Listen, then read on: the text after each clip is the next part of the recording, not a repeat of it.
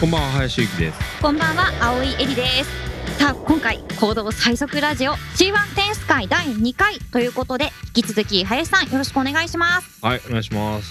さあ前回はいろいろな規約とかはい。出場の仕方とかあとクラスが3つあるよとかいろんなお話いただいたわけなんですけれどもはいラジコンとドローンが同時に戦うっていうのがやはり私としてはすごく魅力的だなって思っているんですけれども。はい。でちょっとあの実社会の時に、まあ、出場される方が、はい、まあ、男性とかが多いなっていうところが、まあ、今現状のところなんで、うん。C1 点数に関しては、はい。まあ、ナビゲーターあの葵さんやっていただいているというのもありますし女性の参加の方もこう増えてくるといいかなっていうのは思ってまして、いやあのドローンなんですけども、私の周りの女友達ではい。操縦にハマってることが結構多くて、ああそう、はい、で、ね。ドローン操縦したよなんて SNS に投稿すると、はい。全然やったことない友達も、はい。えいいないいなって。はいはい。結構ドローンブーム来ているんで、今回そうですか。はい。そうなんですよ。女性で出場したいって方多くうん現れるんではないかななんて思っていたりしてるんですけどですねラジコンよりかやっぱドローンですかね。そうですねやっぱドローン撮影が楽しくてか。は、はい今回のように勝負するっていうふうにはあの、はいドローン操縦の仕方っていうとちょっとわからないんですけども、はいはい。撮影という点で、はいドローンに魅力を感じている女性は多いので、まあ、そこから導入して勝負もしてみたいななんていう方そうですね。はい。うんまあ結構あの撮影用のドローンであればひっくり返らない制御がもともと入ってたりとかすると思いますので、まあそういう意味でもまあそのレースとしてこう飛ぶやっても、はいまあ操作的にはまあそこまでハードルは高くないのかなっていうのは思いますね。うーん撮影と、はいそのレースってなるとはい。やはりそのスピードが変わってくると思うんですけれどもそうですね。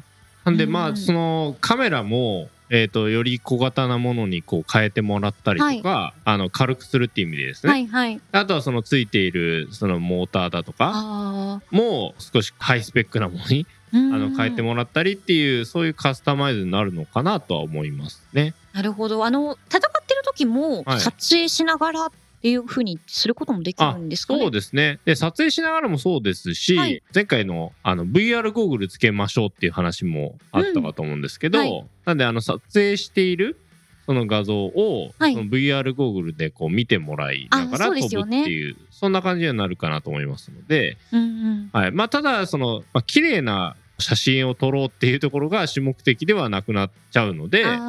そういう意味ではその、まあ、レースに勝とうと思った時にはそのまあある程度その、まあ、操作するのに十分な画素数とかがあれば、そこまでこうなんですかねうん。綺麗にこう見えてなくてもっていう、あのまあ、軽いカメラとかそういう選択肢になっていくのかなとは思いますね。なるほど。はい。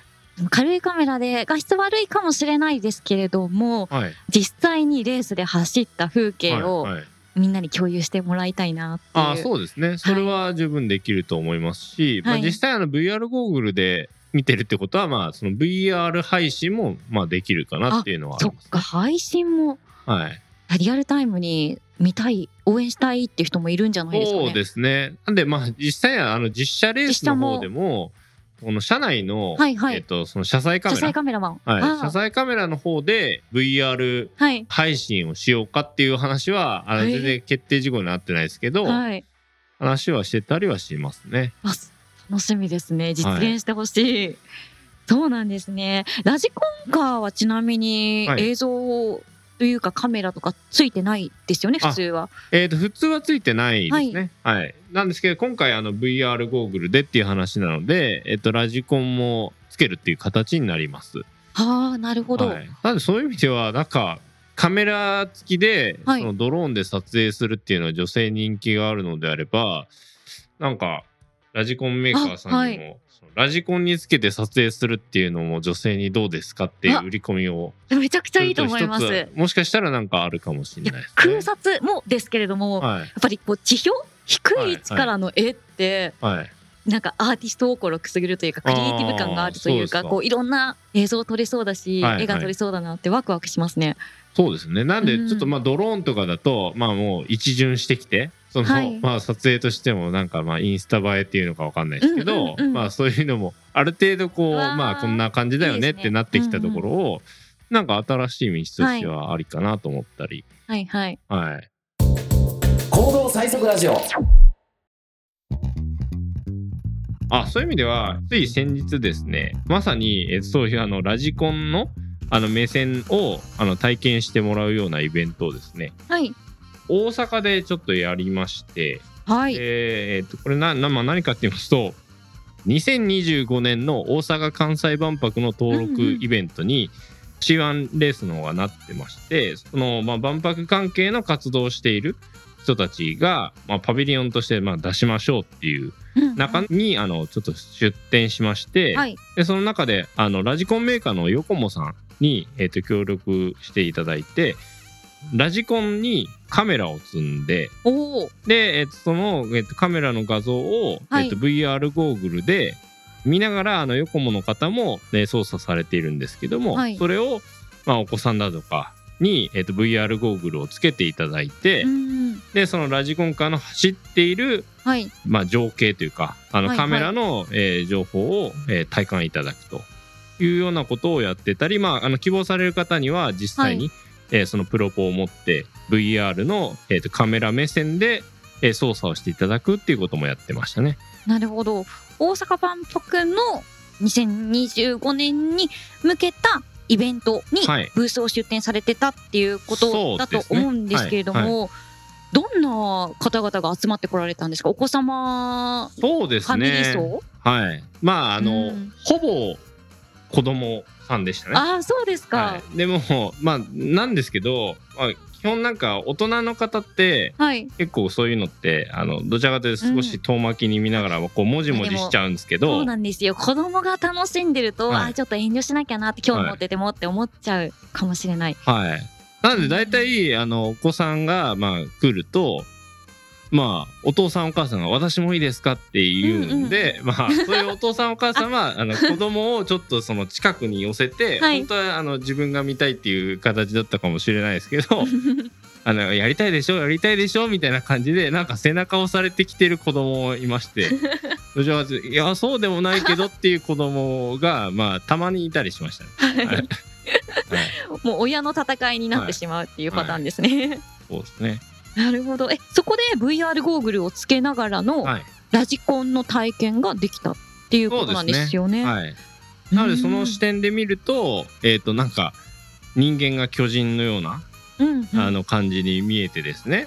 あえっ、となるほど、はい、足と足の間をこう通り抜けはい。るみたいな、そういう走行をあの体験できてましたんで、まあそういう画像を例えばなんかまあ配信をはい、いしたりっていう意味ではまあ新しい見せ方？やもう自分も10分の1サイズになった気分になれるってことなんあですよね。そうですね。はい。えーめちゃくちゃ面白いですね。うん、お子さんたちの反応ってどうだったんですか、そうですねなんかもうかなり、まあ、楽しまれてたっていうところと、まあ、あとはもう途中からはそのラジコンカーを追いかけたりとか、はいはい。はい、あのラジコンカーのカメラを見ている、あの人たちに対してこうメッセージを送ろうとしてたりとかなんかまあいろいろそんな方がいましたね。ああ子供はもういろんな楽しみ方を見つけ出してそうですね。ね遊んでくれそうですもんね。はい。ああいやーでも私もそれ混ざりたいああはい。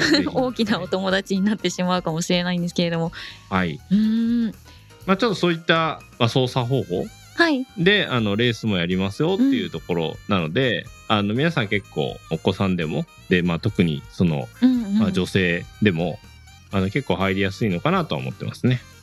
そうですよねお子様でもはい、VR ゴーグルをつけて操縦することができるということは、そうですね。はい、女性でも初めての方でも今は回エントリーしようと思えばできるということですもんね。あもちろんできますね。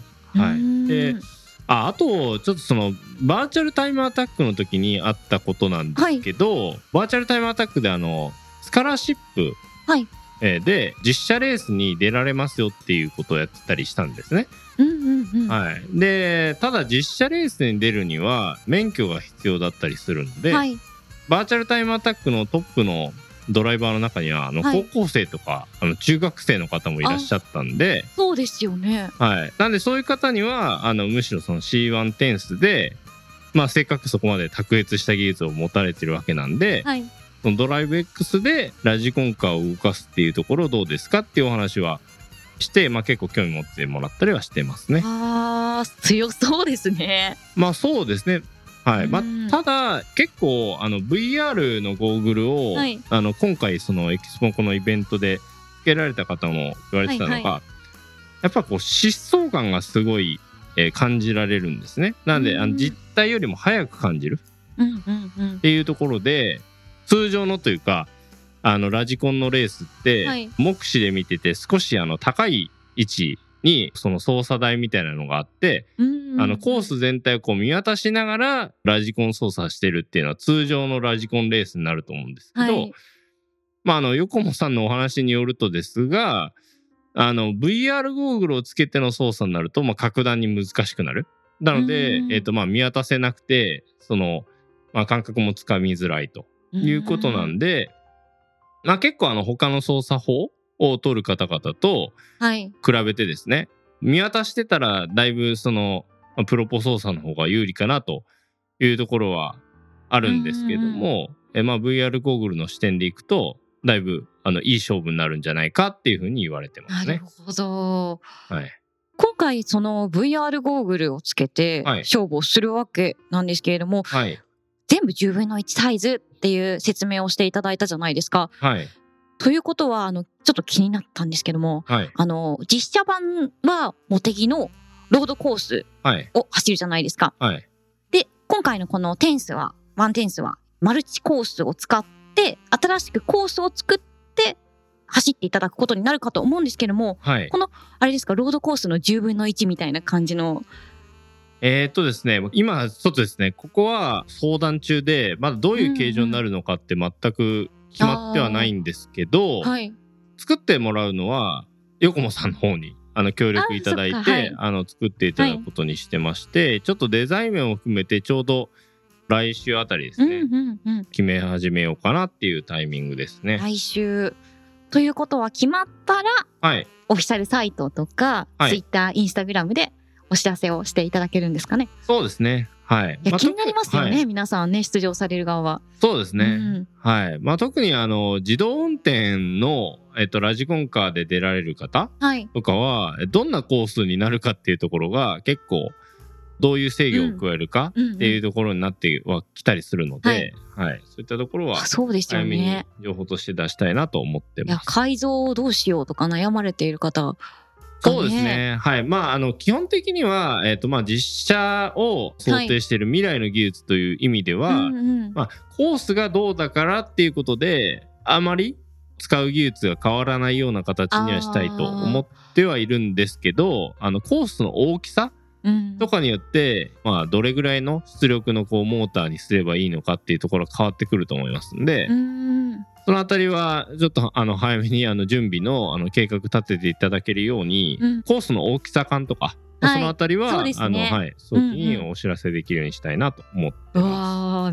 す。わーかなり出場される側の人楽しみに待っていらっしゃるんではないですかね。そうですね。もうあの、はい。聞かれてます？すでに質問がそうですね。問い合わせは。はい。問い合わせもいただいてます。あの、ヨコモさんのチームですとか、あとは、まあ、自動車メーカーの方々のそのはい技術会の方とか、まあ、そういう方々はもうその自動運転で、うんあの出たいと思ってますとか、あのプロポのその VR ゴーグルで出ようと思ってますとか、うんうんうんまあ、そういったお話はもうすでにいただいてますね。なるほど。ちなみにあのもうすでにエントリーされている方が多くいらっしゃるって聞いていますけれども、はい。年齢制限とかその免許とかいらないわけじゃないですか、はいはい C1 テンスは。はい。なので一番お若い方ですと、はい。あれですかお子様とかいらっしゃったりするんですか？えっ、と、まだ、えっ、と、お子さんのっていうエントリーの方いらっしゃらないんですけど、うんうん。はい。まあ、そういった方もどんどん。まあ、まずは多分、ちょっと、ウェブサイトが、あの、難しい感じになってるんで、多分、お子さんが、あの、自分で見つけてあこう出たいなっていうところには、はい。あの少しハードルがあるかなと思います。んで、まあ今回のあのエキスポだとか、まあはい。そういう機会にょっといろいろ知っていただけたのかなと思いますね。まあちょっと今後もそのあたりあなるほど。あともう一つが今後あのウェブサイトでお知らせはさせてもらうんですけど VR ゴーグルで通信をするにあたってはあのアマチュア無線の免許は必要になっちゃうんですね。アマチュア無線の免許ですか？はい。えっ、とアマチュア無線帯っていうあの周波数を使うので、はい。なのでそこにあの免許があの必要にはなっちゃうんですね。それはどうやって取得するんですか？えっ、とですね、あそういう協会がありまして、はい、調べていただければはすぐわかるような。はい。なのでちょっとそのあたりもはい。ウェブサイトに情報をウェブサイトにはいはいリンクを置けるようにしたいと思います。はい。じゃあそのはい免許を取得して、アマチュア無線の免許を取得して、で、えーマシンが、10分の1のマシンがあれば、誰でも出れる。そうですね。今からでもはいエントリーできる。はい。この締め切りはいつまでなんでしたっけ？えっ、と8月14日になりますので、はい。まあちょっとあのこの配信の日からすると、うんまああと10日後10日後ぐらいに。は、はい、に。なるかなと思いますので、一旦ですね、えー、とどのクラスに、まあ、出られるのかわからないっていうことであれば、まあ、一番下のクラスに出ますということで、あのエントリーいただければあの後からアップグレードというか、はい。クラスを上げていただくことは全然できますので。なるほど。ということは、このエントリーの時点でアマチュア無線の免許がまだ取得できていないという場合でも、後からこう、はい。大会までに間に合えば、おこれも OK だったりするんあですか？そうですそうです、はないるほど。大会までに間に合えば OK なんですけど、はい。えっと実社会の時の A ライセンスと違って、はいアマチュア無線に関しては、うんうん。アマチュア無線帯を使って練習とかする場合にも、はい。あのちゃんと免許を持ってくださいねっていうのはありますので、より早期にあのちょっとあのエントリーを決められたら、まあ、即ちょっとあの取得する準備をいただく必要あるかなとそう思ってます。ですよね。練習したいですもんね。はい、なるほど。いや、でも、実写に比べたらね、簡単にエントリーしやすいレースとなっていますよね。そうですね、まあ、お金的にはうん100分の1っていうところですので、はいぜひお願いできればと思います。はい。マシンは10分の1だけど、金額は100分の1。ということで、そうですね。はい。ぜひ皆様、オフィシャルサイトチェックしてください。はい。はい。といったところで、林さんあっという間ですけども、時間が来てしまいました。はい。それでは今回もお聞きいただきましてありがとうございました。お相手は林ゆきと、青井エリでした。行動最速ラジオを最後までお聞きいただきありがとうございました。行動最速を決める自動車レース C12022 モテギ12月11日栃木県のモビリティリゾートモテギで開催されます。10分の1サイズのラジコンカーとドローンのレースも同日開催予定です。現在、出場チームやドライバー、スポンサーを募集しております。詳しくは C1 レースで検索してください。また番組ではカーレースに関わる質問を募集しております。エピソード概要欄にある C1 オフィシャルツイッターからお気軽にご連絡ください。ご質問をお待ちしております。行動最速ラジオ、次回もお楽しみに。